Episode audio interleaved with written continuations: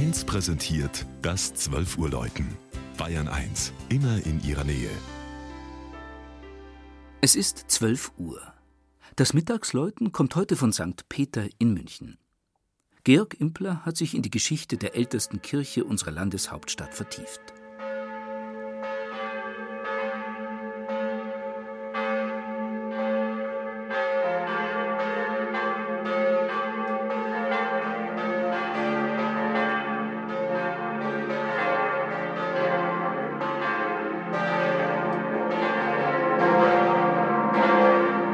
Wer in München vom alten Peter spricht, meinte, zumindest früher, den 91 Meter hohen wahrzeichenhaften Turm der Peterskirche.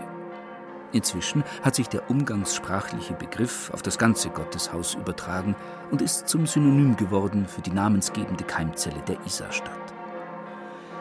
Wenn jemand Mitte des 12. Jahrhunderts das Kirchlein auf dem Petersbergel besuchte, ging er zu den Munichen, Sie sollen, wie das Petrus und Paulus Patrozinium nahelegte, aus Tegernsee gekommen sein. Inzwischen gilt eine Gründung durch das Kloster Schäftlarn oder den Freisinger Bischof als wahrscheinlicher. Der romanischen Klosterkirche folgte Ende des 13. Jahrhunderts eine gotische Basilika, die nach dem Stadtbrand vom Februar 1327 wiedererrichtet und dabei um zwei Joche vergrößert wurde. In der Folge machten die Um- und Aus- und Vergrößerungsbauten des 17. und 18. Jahrhunderts und Künstler wie Egid Quirin Asam, Ignaz Anton Gunnitzreiner oder Johann Baptist Zimmermann die Peterskirche zu einem der prächtigsten Gotteshäuser Bayerns. Die hochgerühmte spätbarocke Innenausstattung, die alle sogenannten Purifikationsmoden des 19. Jahrhunderts schadlos überstanden hatte, fiel im Februar 1945 fast gänzlich der Kriegsfurie zum Opfer. Von St. Peter standen nur noch Turmstumpf und Hochchormauern. Sie waren zum Abriss freigegeben und die Sprenglöcher schon gebohrt.